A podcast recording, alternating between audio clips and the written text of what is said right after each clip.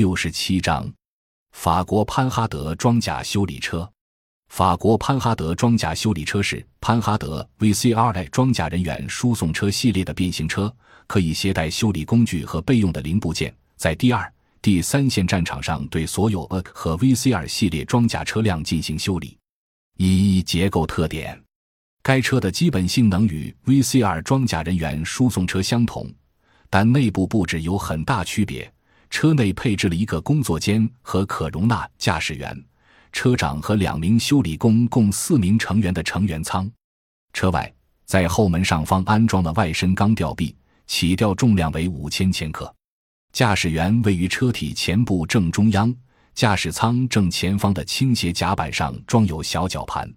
主要工作间位于车长之后，内有两名修理工的座椅。一个虎钳工作台，并可存放工具箱和备件。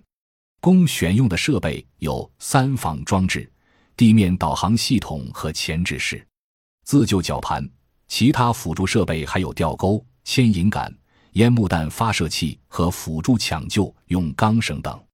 二、性能数据：成员四人，战斗重量八千二百千克，车全长六点二七五米。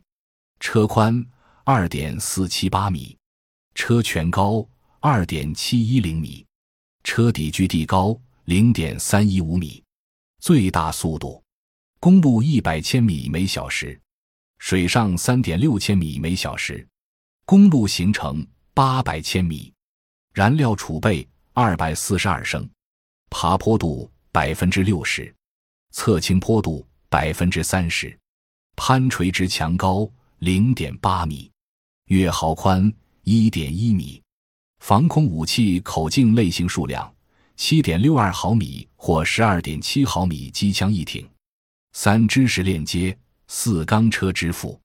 路易斯潘哈德，路易斯潘哈德，一八八九年创建世界上最早的汽车制造厂，使汽车的制造进入工业化生产阶段。他首次以发动机前置。后轮驱动的方式造车，奠定了汽车传动装置布置的基础。一八九六年生产出第一辆四缸发动机，推动了汽车发动机向多气缸发展。感谢您的收听，本集已经播讲完毕。喜欢请订阅专辑，关注主播主页，更多精彩内容等着你。